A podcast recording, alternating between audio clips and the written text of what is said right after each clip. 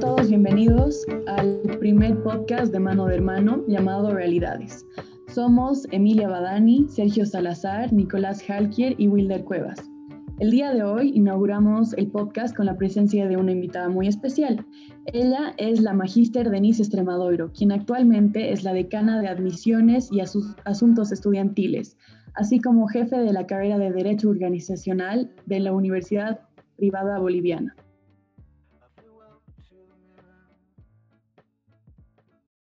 Bienvenida, Denise, y muchas gracias por tu presencia hoy. Gracias, chicos por la invitación y la oportunidad. Querida Denise, eh, bueno, nuevamente agradecerte por, tu, por estar aquí presente con nosotros.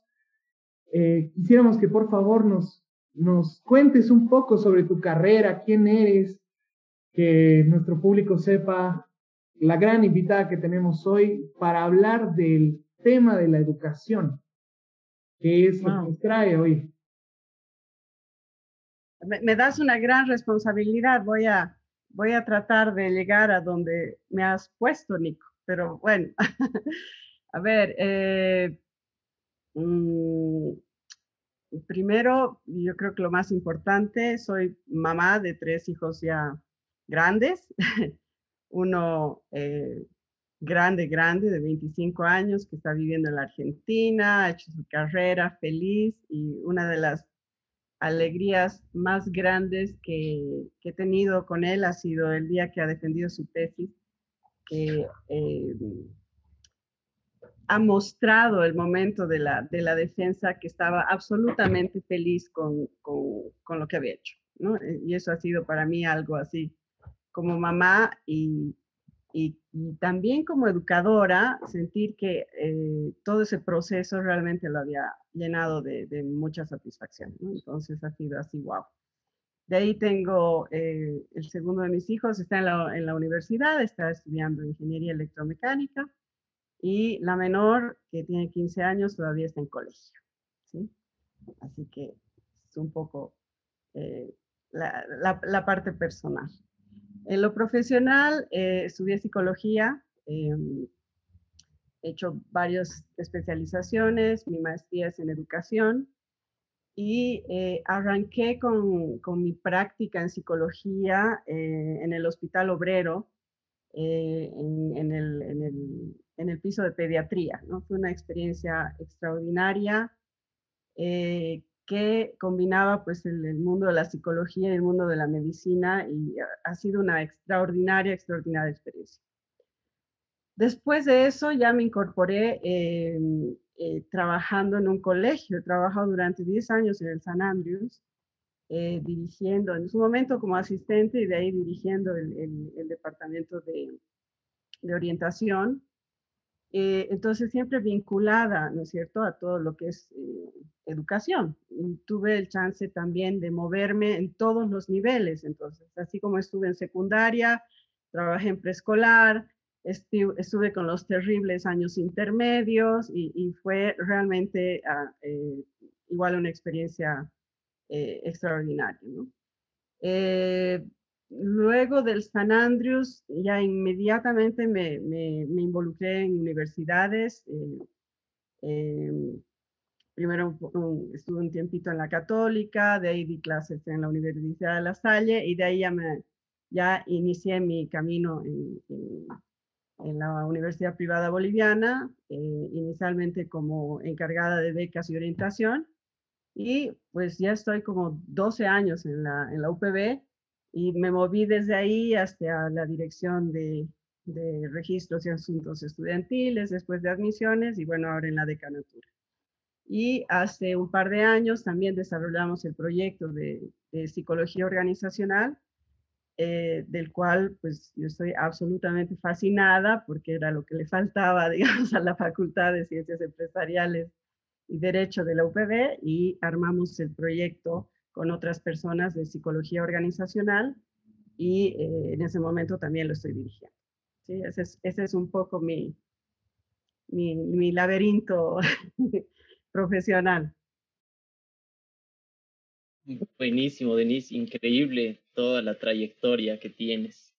Y bueno, en, base a toda esa experiencia que nos acabas de contar, que en realidad es muy amplia, digamos, nuestra primera pregunta va, va, a, va a sonar un poco filosófica, medio rebuscada, pero ¿qué es para ti la educación?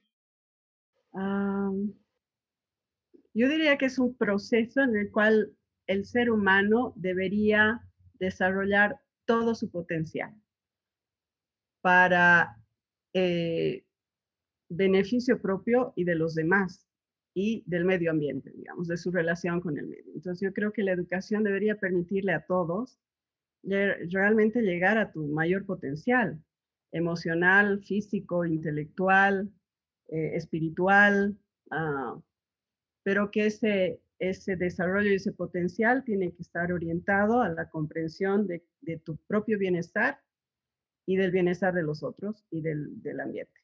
Yo, creo que eso diría ex educación. Súper. Me gustó mucho la respuesta. La verdad me gustó, está muy profunda. Y justo eso es lo que queremos para este podcast, como ver desde muchos ámbitos, ¿no? Justo dices, desde eh, la misma educación en sí, desde la academia, desde un sentido filosófico, espiritual. Y, ya que estamos hablando de educación, ¿cuál es tu opinión de cómo está la educación actual en Bolivia? Puede ser lo más sincera que quieras, súper tranquila, no te preocupes.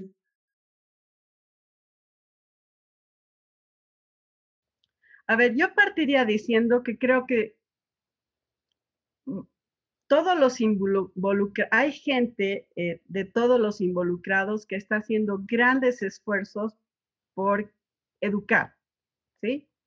Entonces, hay profesores comprometidos, hay estudiantes comprometidos, hay instituciones comprometidas. Entonces, creo que hay eso, ¿no? Pero creo que eh, hay mucha desigualdad, ¿no? Es cierto, digamos, yo he, conocido mucha desigualdad. Eh, olvidé mencionar en mi desarrollo, después de trabajar en el, hospital obrero, trabajé una, un año entero en la ciudad del niño, ¿sí? Imagínense, de ahí he saltado a un colegio particular y el contraste era, es tremendo, ¿no? Eh, es tremendo en oportunidades, principalmente en oportunidades y, y, eh, a veces en, en, pues en expectativas, ¿no? Entonces, sí creo que hay mucha desigualdad, ¿no? Sin embargo, sí, eh, sí creo firmemente en que hay personas, este, profesores, y, estudiantes y niños y ávidos por aprender, ¿no es cierto? Ávidos por aprender y que de alguna manera lo logran, o sea, logran, logran algo, pero creo que hay mucha desigualdad. También pienso que de alguna manera la educación como está planteada, digamos, el sistema educativo, de pronto está un poco desactualizado, ¿no? Yo creo que, eh, por ejemplo, la pandemia ha puesto en evidencia muchas cosas de no solamente las necesidades eh, relacionadas a la tecnología, por ejemplo, sino principalmente las necesidades de otro tipo de formación desde la emocional, ¿no? La capacidad de, adaptación, la capacidad de llegar a más gente. yo creo que ha puesto en evidencia muchas cosas que el mundo necesita, ¿no es cierto? Eh, para superar esta pandemia, pues mm, hemos tenido que entender que la, responsabilidad del comportamiento individual y hay gente que no lo entiende. Entonces es un, tema de educación que este, no, no, está claro, o sea, no, no se trabaja, ¿no? Entonces creo que hay que eh, actualizarla, pues de pronto eh, pienso que el, digamos, cómo está eh, normada la, educación en, Bolivia, eh, no le permite la flexibilidad de otros países eh, como el Japón o como algunos países europeos, un poco de experimentar, ¿no es cierto? Y lograr modelos educativos mucho más exitosos. Entonces, eso pienso. Genial, genial. Qué bien, más bien que mencionas la desigualdad, porque creo que es una realidad en la que vivimos, al menos acá en Bolivia, en términos de educación específicamente, ¿no? Y justo ahí nos surge la siguiente duda, es que en realidad, ¿dónde tú crees que en realidad surgen las falencias del sistema educativo desde un enfoque público, o sea, un, eh, mantenidos por el Estado, digamos, ¿no? En un área de educación secundaria, digamos, y no sé si queremos focalizar un poco más en, el área eh, urbana en realidad. A ver, no sé, em, esto es personal, ¿no? No, no representa el pensamiento de la UPB, representa mi pensamiento, ¿sí? A ver, yo creo que no necesariamente mm, se refleja un interés por parte de los últimos gobiernos en realmente en potenciar la educación. Eh, hay, hay, otras variables también asociadas, ¿no? Eh, por ejemplo, la pobreza, ¿no es cierto? O sea, eh, ¿Cómo un niño que tiene hambre podría ir a estudiar? ¿O puede estudiar? O sea, yo creo que hay muchas cosas asociadas. O y esas condiciones de a, dónde llega, cómo llega. O sea, niños que hacen esfuerzos y caminan pues eh, hasta su lugar más cercano, hasta una escuela, tienen que caminar solos y, y, y en condiciones adversas y, entonces, yo creo que hay muchos elementos asociados y creo que no hay una política integral eh, efectiva y realmente interesada en, eh, llegar a, todos. Em, luego esa desigualdad, eh, que es mucho más marcada entre el ámbito rural y el urbano, también dentro del urbano hay bastantes, desigualdades.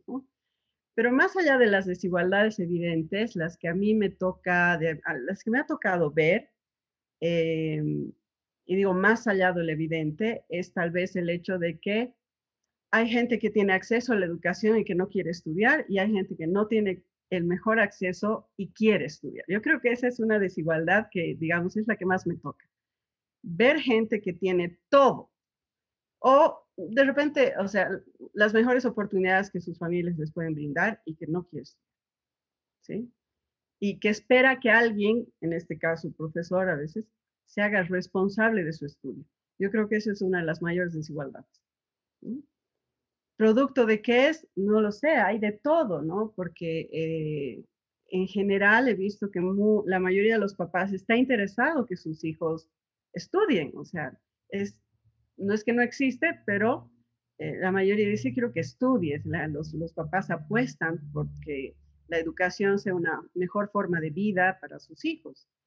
Eh, pero esta desigualdad, como les digo, más allá de las evidentes, ¿no? El hecho de que pues no hay, no hay profesores, no hay recursos, etcétera, más allá de las evidentes, eh, esa, esa, es la que más me toca, si quieren, por, por así decirlo. No sé si respondo tu pregunta, si quieres ahondar un poco en alguna cosa. No, sí, de hecho estaba increíble, increíble. Y ahora, contrastando un poco con la pregunta anterior, quisiéramos saber cuáles crees que son las áreas de oportunidad en la educación boliviana. ¿Cuál es el potencial que tenemos? El potencial, pues, son todos los niños y adolescentes que quieren aprender. Es, cuando cuando el, niño nace y empieza a, darse cuenta de este mundo, quiere aprender. Eh, basta ver un, a un bebé que quiere tocar cosas y en ese momento está aprendiendo a coordinar, ¿no es cierto? Y después quiere, cuando aprende a caminar, quiere hurgar y quiere... Entonces, yo creo que es fascinante en el ser humano esa, esa, esa necesidad de aprender y de querer aprender. Entonces, me parece que eso es un gran, gran, gran, gran potencial. Y de hecho, es decir, cuando conocemos historias así muy, muy llamativas, nos damos cuenta de que a veces el perfil es alguien que tenía todo en contra, pero que realmente estaba determinada en lograr cosas, ¿no? O sea, es el potencial, yo creo que es el potencial del ser humano. Eh, yo creo que esa es la, digamos, la oportunidad, si se quiere, ¿no? iría por ahí. Exacto, como mencionabas, Denise, o sea, yo creo que si bien hay oportunidades, digamos, motivaciones, todo lo que nos mencionabas, creo que también hay retos, ¿no? Dentro de lo que es la educación en Bolivia. ¿Y cuál crees que son los mayores retos en, este, en pleno siglo XXI y con todas las situaciones actuales que estamos viviendo? ¿cuáles serían esos retos, ¿no? De tanto del estudiante como de los docentes, o ya sea recursos, ¿cuáles crees que son los mayores retos que tenemos que enfrentar en la educación en Bolivia? Yo creo que el mayor, mayor reto es, es, es, hacer entender al ser humano que se comporte como un ser humano, ¿sí? Que tiene que cuidar este planeta, que todos tenemos que cuidar este planeta, que es el único que tenemos, porque Marte, si bien ya hemos llegado ahí, este, va a tardar en que nos vayamos a vivir allá, ¿no es cierto? Entonces, este es nuestro planeta. Entender eso. Entender que, eh, bueno, no sé, ya profundizando mucho, o sea, que el mundo, pues que en el mundo no deberían haber guerras, no deberían haber injusticias, no debería haber trata de personas, no debería haber maltrato. O sea, y yo creo que el gran reto de la educación es volver humano al humano, ¿sí? Volver humano al humano. entonces, hacerlo más empático, más responsable eh, y también de ahí en adelante, pues embellecer este mundo. O sea, diferentes épocas de la historia ha habido gente dedicada a embellecer este mundo, a cuidarlo, y eso ha generado cambios drásticos en países de posguerra, por ejemplo, y, y creo que también esa es, esa es otra oportunidad. Ya cosas mucho más concretas, obviamente, el reto de, del acceso a la educación, el reto de, de la tecnología, el reto de entender cuáles, eh, digamos, son, cuáles son las necesidades del, del, futuro, creo que eso también es clave, ¿no? Pero digamos que lo pondría un poquito en ese orden, ¿no? O sea, decir, creo que tenemos que entender que Estamos aquí para cuidarnos nosotros como individuos, pero en esa, eh, sin olvidar esa interrelación e interdependencia que tenemos con los otros y con el medio ambiente. Quiero hacerte una pregunta. Y con todo esto que nos dices, o sea, a pesar de que podamos tener como esas grandes fortalezas o eh, debilidades, digamos, que nos dices de la sociedad en general, hablando de Bolivia, así muy personalmente, obviamente esto no tiene nada que ver con la UPB, es, queremos escuchar a Denise. Eh, ¿Qué opinas sobre el sistema educativo actual en Bolivia? ¿Es efectivo? ¿Es eficiente? ¿No lo es? ¿Por qué? ¿Qué áreas de oportunidad tiene? ¿Cuál es tu opinión? Ah, es que esa pregunta la tenemos que entender si entendemos el para qué, ¿no es cierto? Eh, y digo, en, una línea un poco tradicional de desarrollo, eh, hay mucha gente que va al colegio, va a la universidad, trabaja, tiene una carrera exitosa, eh, ha sido de alguna manera un buen profesional y ha aportado cosas. Entonces, pareciera que ese para qué tiene lógica, ha seguido, ha seguido este camino y le ha ido bien. El tema es que no todo el mundo lo sigue así, ¿no? Entonces hay que entender para qué educamos. O sea, y digo, en el caso de las universidades, no solamente es para obtener un título académico, yo digo, es para ser mejores ciudadanos, ¿no es cierto? Eh, y, mejores ciudadanos con comportamientos de mayor ciudadanía que realmente armonicen pues la relación entre uno mismo y los otros, ¿no?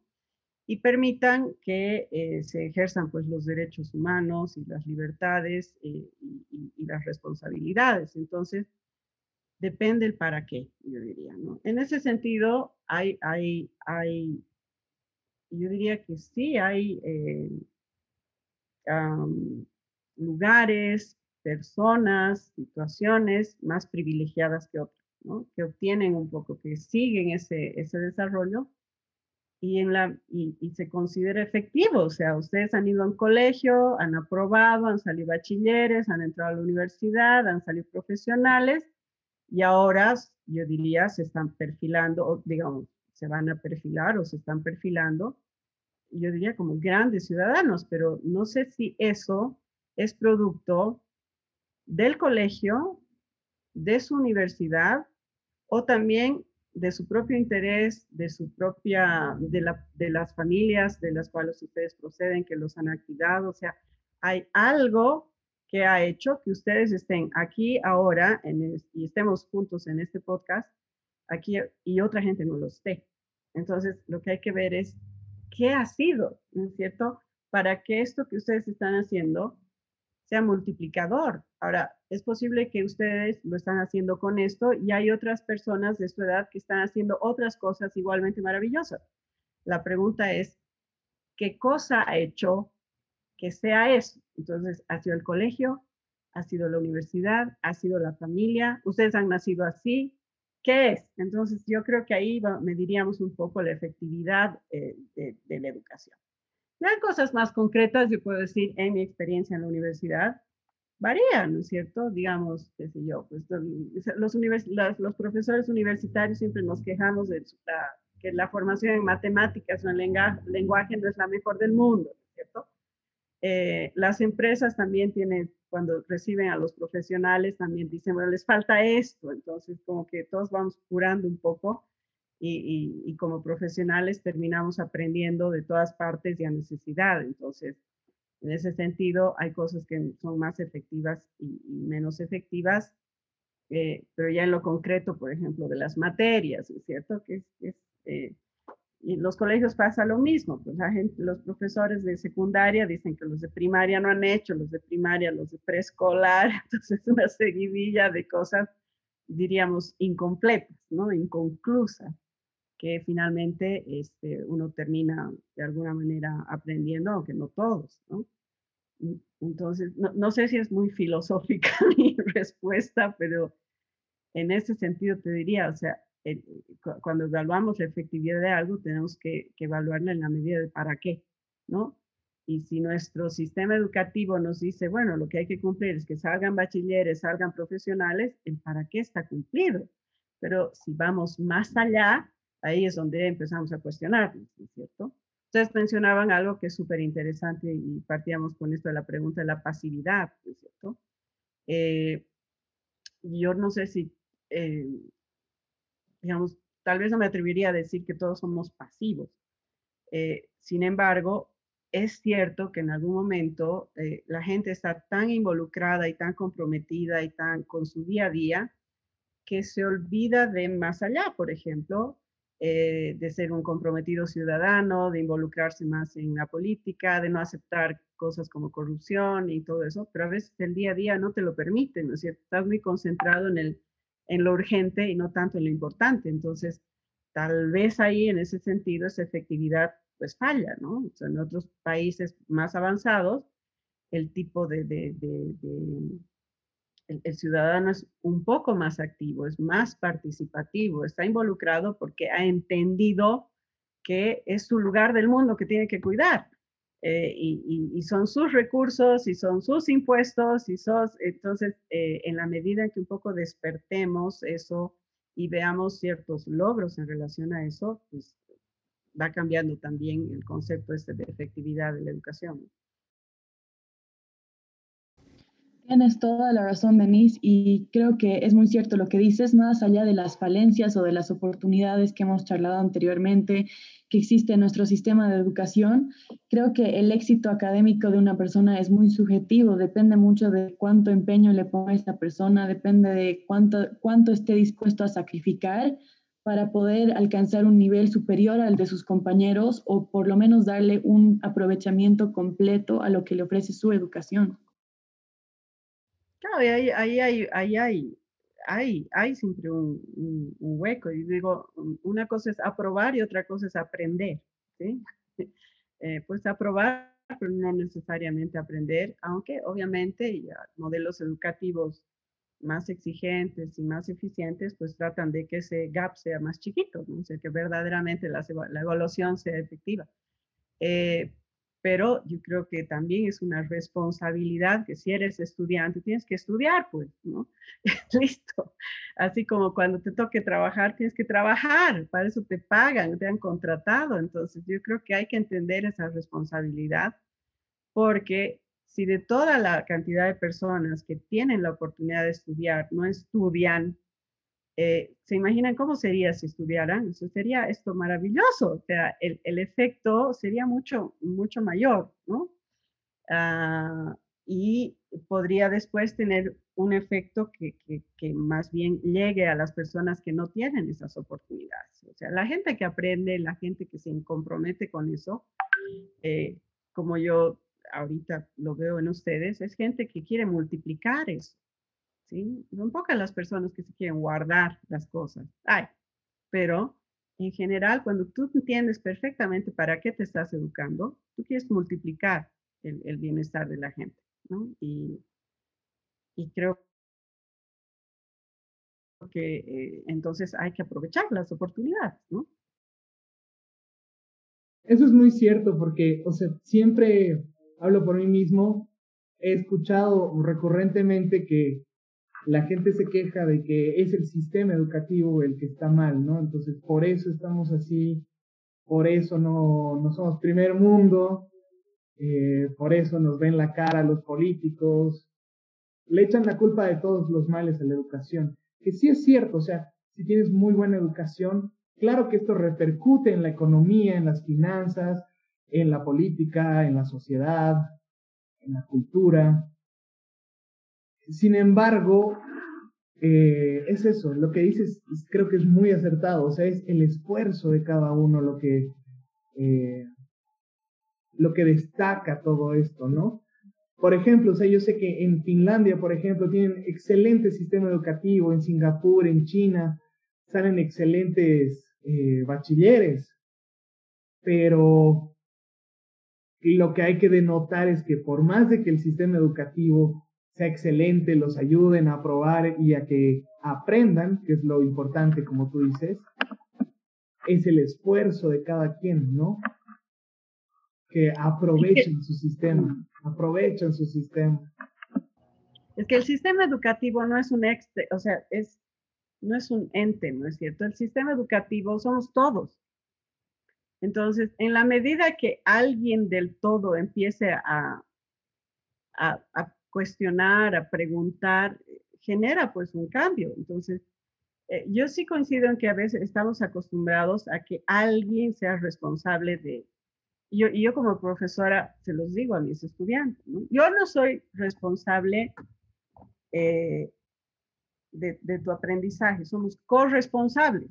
¿no? Yo, yo voy a hacer mi parte como docente, voy a prepararme, voy a buscar que sea interesante, voy a dar lo mejor de mí. Pero si tú no quieres aprender, no hay manera de que se aprenda. No vas a aprender si no quieres. Y luego también siempre les digo, ¿no? Yo no tengo que entretenerte o divertirte. Mi rol como docente no es divertirte, ¿no? La gente dice, hay que aburrir esta clase. Yo no te tengo que divertir. Yo tengo que, tal vez sí, provocarte curiosidad y de alguna manera desafiarte en el mejor sentido de la palabra. Pero divertirte, no, eso viene en la relación, o sea, en, la, calidad de la relación que establezcamos como docentes y estudiantes. Eh, pero está claro que si alguien no quiere aprender, no se va, no se va a dar el aprendizaje. Es decir, no es suficiente que alguien quiera enseñar, se necesita alguien que quiera aprender. Entonces, en ese sentido, sí tenemos que despertar todos, ¿no es cierto? Y no importa en qué momento.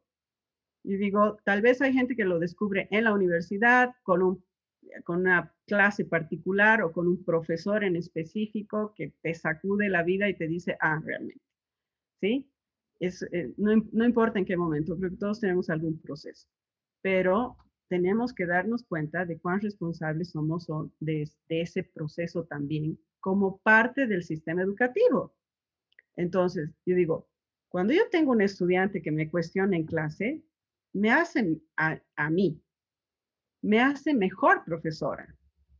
¿Sí? Porque imagínense lo que sucede en una clase es la síntesis o lo, mínimo indispensable en relación a una materia. Tienes que sintetizar en un tiempo corto, ¿no es cierto? El contenido así de las investigaciones y todo amplísimas. Entonces, eso es, una, es lo mínimo. Entonces, tú te puedes quedar con lo mínimo. Pero hay un mundo mayor, ¿no es cierto? La gente que va avanzando, la gente que se raja, la gente que es extraordinariamente involucrada va más allá, pues cuestiona, pregunta, solicita. Y yo creo que en ese sentido siempre va a encontrar un, un, profesor en el colegio, en la universidad, con esa vocación de hacerte crecer, ¿sí? De hacerte, de darte, ¿ya? Entonces lee esto y mira esto y anda esto y... Entonces, el sistema educativo somos todos. Son los papás, son los estudiantes, son los profesores, son los administrativos, es el gobierno, somos todos. Entonces, en la medida en que cada quien cumpla con su parte, eh, las cosas pues se van reordenando. Entonces, si tuviéramos así, yo lo he visto con niños, cuando yo trabajo con preescolar, uno piensa que los niñitos de cuatro años no saben nada, saben todo. Y, no tienen reparos en cuestionarte. Las clases más difíciles que yo he tenido han sido con niños preescolares a habla de dinosaurios con los niños preescolares, vos que has preparado así, ay, la, los herbívoros, los no sé qué, comen, ¿cierto? Habla de autos, habla de, de aviones, qué sé yo, te almuerzan los chiquitos, entonces esas son las clases que dices, escucha, ah, tengo que averiguar más, ¿cierto? Ah, entonces, yo creo que hay que entender que el sistema educativo somos todos nosotros y que en realidad, pues si algo no funciona, eso nos va a repercutir a nosotros, como lo estamos viendo ahora. ¿Sí? Entonces, una vez que asumamos eso, yo creo que, y no importa si son todos, ¿no? Siempre hay un grupo de gente que va a jalar, pero bueno, eh, como diríamos, el impacto, yo como psicóloga soy de impactos de a uno, ¿no? Entonces, de a uno y de a uno y de a uno y de a uno, eh, hay, hay, otras personas y otras profesiones probablemente que, buscan impactos masivos, ¿no? Yo creo en el impacto de uno. Entonces, y, la educación es eso también,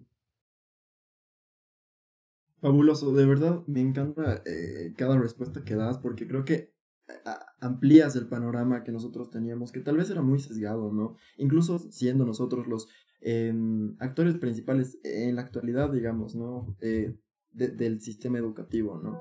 ¿Qué te digo? Lo que más me ha gustado eh, dentro de todas tus respuestas, y te lo puedo decir, es que el mayor reto que tú consideras es de que el ser humano tiene que comportarse como ser humano, ¿no? Que creo que eso es algo sumamente complicado. Y lo estamos viendo ahora, ¿no? Que se ha ido deformando la idea, ¿no? Y no sé, eh, nos hemos encasillado en, en nuestras propias ideas, ¿no? Y defendemos lo que pensamos correcto sin siquiera mirar a los lados, ¿no? el hecho de que tengamos un hilo conductor, digamos, en la estructura, que vaya de la base hacia la cabeza, digamos, en, en términos de, no sé, pues, eh, la educación en sí misma es igual, yo creo que algo sumamente importante, ¿no? Y justamente ahí me voy al hecho de que has dicho en algún momento de que el objetivo que si lo podríamos poner, digamos, nominalmente de estudiar es efectivamente obtener el, el degree, digamos, ¿no? El, el, el, certificado y toda la situación.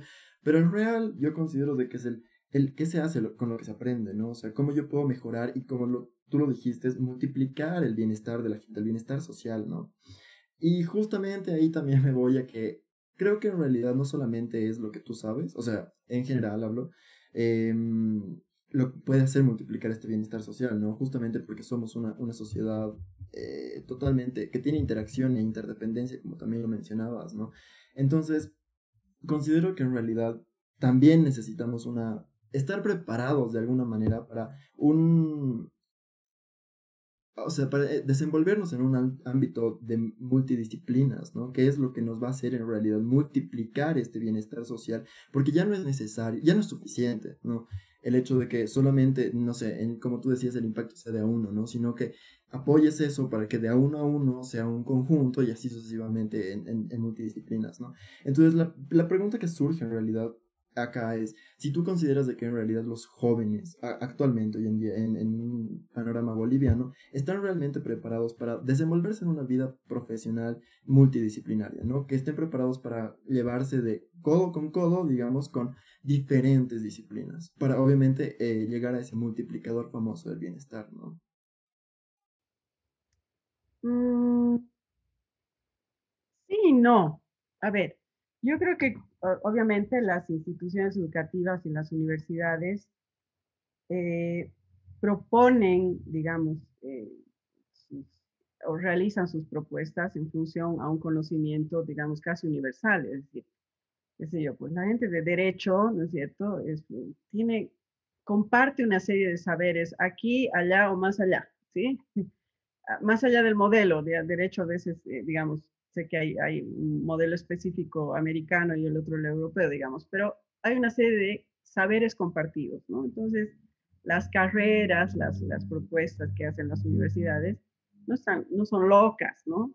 sino eh, tienen una especie de, de, no una especie, pero hay obviamente este, saberes compartidos. Un psicólogo aquí es lo mismo con un enfoque diferente de un psicólogo allá.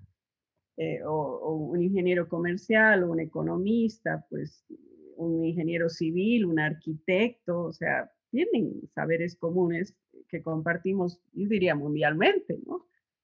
Eh, y también es cierto que las universidades, por ejemplo, no están exentas de su relación con, con las instituciones que después eh, reciben a, las personas, eh, a los profesionales, ¿no? Públicas, privadas, ONGs o propias iniciativas propias, ¿no? Entonces, han ido cada vez comprendiendo la necesidad de un, una, de un entendimiento multidisciplinario, ¿sí? yo creo que eh, poco a poco se está dando eso, entonces, eh, qué sé yo, pues en las universidades hay propuestas de que tú trabajes eh, en, desafíos integrales de las organizaciones que requieren muchas especialidades. Entonces, el, aporte de una carrera, de la otra, de la otra y de la otra, ¿no? Entonces, creo que, que eso sí se ha estado dando y se están dando saltos en relación. Yo, yo, me iría más bien por el lado de que también tenemos que entender que pues, el mundo es diverso, ¿no es cierto? O sea, procedemos de un, de un de una educación que en su momento, así por los años 50, trató de estandarizar a todos, ¿cierto? todos tenían que ser de una manera. Y lo cierto es que no somos así, pues, o sea, somos todos diferentes, tenemos intereses diferentes, personalidades diferentes, motivaciones diferentes, puntos de vista diferentes, y esa es la diversidad que tenemos que entender y aprender a aceptar con total naturalidad, ¿no es cierto? Eh, entonces, eh, a partir de eso, yo creo que pues vamos a dejar de ver el mundo con un solo modelo al cual tenemos que ir, ¿no? Ahora todo eso está sacudido, o sea, ya no hay pues modelos, ¿no? Vivimos en lo que se llama el mundo buca, ¿no es cierto? Así, volátil, impredecible, este, eh, muy complejo, em, incierto de alguna manera, y los seres humanos, las empresas, las instituciones, tienen que aprender a reaccionar a eso. Entonces, antes teníamos modelos, ahora construimos los modelos en la medida que nos adaptamos. Entonces, es todo un cambio, ¿no? Todo es, e, es, es tan complejo el asunto, es tan volátil, o sea, un día estábamos afuera en la calle y dos días después todos encerrados, ¿no es cierto? Un día estábamos en clases presenciales y de ahí todos a nuestras casas. Y todo ha, requerido que de, un proceso de adaptación muy, muy, muy rápido, ¿no es cierto? Entonces, hemos vivido pensando, y hasta ahora no tenemos certezas, ¿no? Seguimos, por ejemplo, con clases virtuales, no sabemos cuándo, no sabemos cómo, no sabemos qué va a pasar si cuando volvamos. Estamos, hay gente que sigue esperando la normalidad, eso ya no existe, ¿no? no sabemos cómo va a ser la normalidad la nueva normalidad, habrá que, hay que empezar a construirla, ¿no? Ustedes tienen retos inclusive de interacción, de, interrelaciones eh, personales, o sea, la época de la universidad es la más maravillosa, donde te enamoras de todo el mundo, ¿no? de Delhi. Y ahora, ¿qué haces con? No puedes, pues porque no te encuentras en ningún lugar. O sea, hay chicos que han empezado la universidad el año pasado que no han tenido esa vida, que no han interactuado, entonces son nuevos desafíos. Entonces, yo, creo que hay que pensar eh, en esos diferentes conceptos de diversidad, ¿no es cierto? Y que en su momento las instituciones educativas logren de alguna manera proponer una, educación que permita eh, incorporar las grandes tendencias, por ejemplo, no sé, pues desde ahora análisis de datos, tecnología. ¿Por qué? Porque ya no solamente el ingeniero en sistemas o el informático es el tecnológico, no, ahora el, el, abogado tiene que saber de tecnología, el psicólogo tiene que saber de tecnología, el de comunicación tiene que saber, todos tenemos que saber de tecnología, porque nos hemos visto inmersos, pero así de un día al otro, en muchos elementos de la tecnología. Entonces ya no son saberes exclusivos, ¿sí? Exclusivos. Entonces, hay ciertas cosas que, tenemos que saber todos y hay que empezar a entender desde lo específico de una carrera cuáles son esos otros saberes transversales, por así decirlo, que todo el, profesional de, esta época requiere para abordar el mundo que quiere construir, ¿no? Eso, entonces, por ahí va mi respuesta. Es increíble, increíble esta entrevista, de verdad. Por lo menos la gran expectativa que yo tenía de cómo iba a llevarse esto ha sido totalmente superada, eh, que de por sí era muy grande. Eh, no sé, me siento muy satisfecho de realmente contar con tu presencia, con tus conocimientos. Es un gran punto de vista que desde el joven estudiante no lo toma en cuenta no toma en cuenta el cómo lo ve los profes, cómo lo ve la academia, cómo lo ve hasta el mismo sistema educativo. Y creo que es bastante, bastante amplio todo lo que hemos tocado. De verdad, mil gracias. Eh, cabe recalcar que, eh, bueno, Denise es muy querida en su universidad. Yo sí he tenido la oportunidad de ir una vez a un convivio en la, en la UPB y veías cómo realmente interactuaba con muchas personas, muchos jóvenes, era muy conocida. Y esperemos que tu gran influencia eh, ayude a los jóvenes, nos ayude a nosotros como sociedad. Y te agradecemos realmente por todo tu, tu trayectoria, por, tu trayectoria profesional. Eh, Gracias. Bueno, qué, qué lindas palabras. Me, eh, me emociona, me, satisface mucho. Eh, es, yo creo que es el secreto de la juventud, pues estar relacionada con jóvenes es lo máximo, ¿sí?